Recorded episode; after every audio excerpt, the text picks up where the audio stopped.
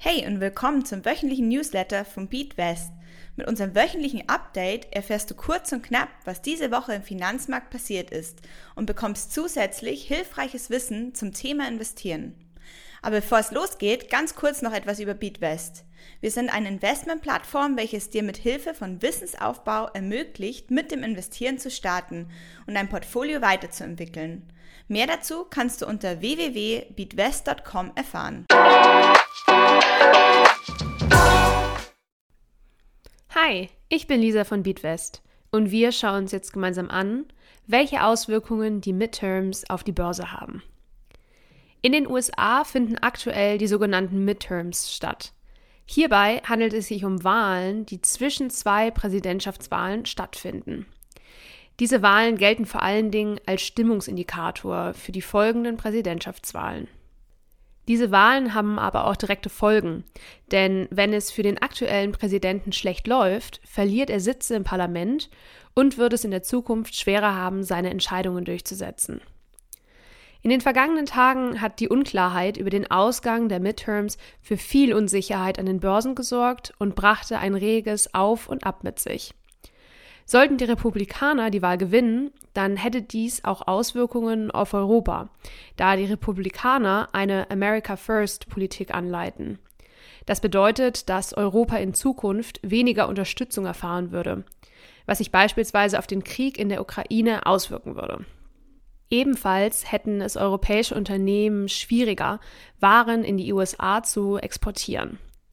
Das würde für eine wirtschaftliche Verschlechterung führen. Aber schauen wir uns jetzt einmal die interessanten Ergebnisse nach den entschiedenen Midterms an. Wenn wir uns die Trendbewegung der Börse seit 1940 anschauen, zeichnet sich eine ganz klare Richtung ab. Die Börse schwächelte meist innerhalb der zwölf Monate vor den Midterms, nahm dann aber die zwölf Monate nach den Midterms richtig Fahrt auf. Bei dieser Bewegung kann es sich auch um eine sich selbst erfüllende Prophezeiung handeln, da die Anleger davon ausgehen, dass die Kurse nach den Midterms steigen. Deshalb kaufen diese selbst kräftig nach und sorgen somit selbst für die Rallye. Das Trendverhalten kann unter anderem aber auch mit dem sogenannten Herding-Effekt, also dem Phänomen, dass einzelne Personen ihr Verhalten an anderen ausrichten und als Gruppe letztendlich irrationale Effekte auslösen, erklärt werden. Wenn du also den Anschluss nicht verpassen möchtest und an der möglichen Midterm Rally teilhaben möchtest, dann solltest du dich jetzt mit dem Investieren beschäftigen. Für alle anderen gilt, halte an deiner Anlagestrategie fest und warte gespannt ab, wie sich der Markt nach dem Ausgang der Midterms entwickelt. Kommen wir nun zu Fragen von Newsletterlesern. Diese Woche erreichte uns die folgende Frage. Ich habe gelesen, dass die Zinsen steigen. Was passiert denn jetzt eigentlich, wenn ich mein Konto überziehe, worauf ich ja auch Zinsen zahlen muss bei der Bank? Manchmal muss ich am Ende des Monats ins Minus gehen und frage mich gerade, wie schlimm das ist. Überzugszinsen werden im Fachjargon auch Dispozinsen genannt und stehen für, wie du auch schon richtig gesagt hast, die Zinsen, die du zahlen musst, wenn du mehr Geld ausgibst, als das du hast. Es handelt sich bei Dispozinsen also um einen Minikredit, den dir deine Bank gewährt. Oftmals musst du bei deiner Kontoeröffnung angeben, wie viel du maximal ins Minus gehen möchtest. Bei Minderjährigen wird die Option oft kategorisch ausgeschlossen.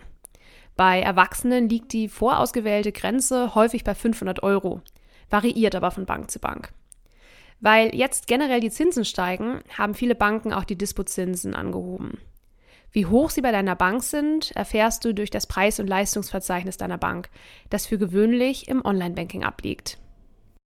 Wenn du dort nicht fündig wirst, kannst du auch deine Bank anrufen und dich telefonisch über die Höhe der Dispozinsen informieren.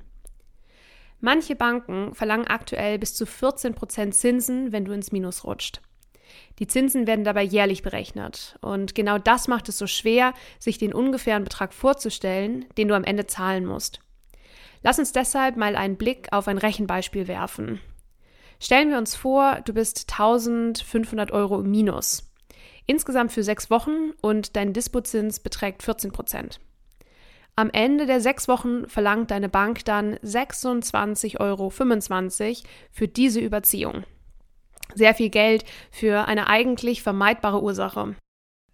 Stelle sicher, dass du genug Geld auf die Seite legst, das auch nicht investiert wird. Es empfiehlt sich, zwei bis drei Netto-Monatsgehälter auf der hohen Kante zu haben und das Geld im Fall der Fälle auch dafür zu verwenden, Kontoüberziehungen wieder auszugleichen. Kommen wir nun zum vierten Teil von Besser mit deinem Geld umgehen.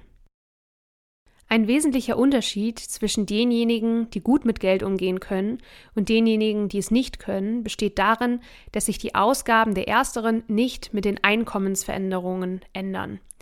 Es macht zwar Spaß, Geld auszugeben, aber es macht auch Spaß, sich an ein Budget zu halten und zu beobachten, wie das Geld wächst, anstatt schrumpft. Wenn eine Erhöhung deines Einkommens immer mit einem Anstieg der Ausgaben einhergeht, wirst du kaum Vermögen aufbauen können. Wenn du dich jedoch darauf konzentrierst, dein Einkommen zu erhöhen und dein Ausgabeverhalten sich nicht ändert, kannst du viel mehr sparen, als du vielleicht denkst. Und wenn dir der Beatwest Podcast gefällt und du uns gerne unterstützen möchtest, dann freuen wir uns natürlich über ein Abo und über eine 5-Sterne-Bewertung bei deinem Streaming-Dienstleister. Der Inhalt dieses Podcasts dient ausschließlich der allgemeinen Information. Diese Informationen können und sollen eine individuelle Beratung durch hierfür qualifizierte Personen nicht ersetzen. Die hier angegebenen Informationen stellen keine Anlageberatung und keine Kaufempfehlung dar.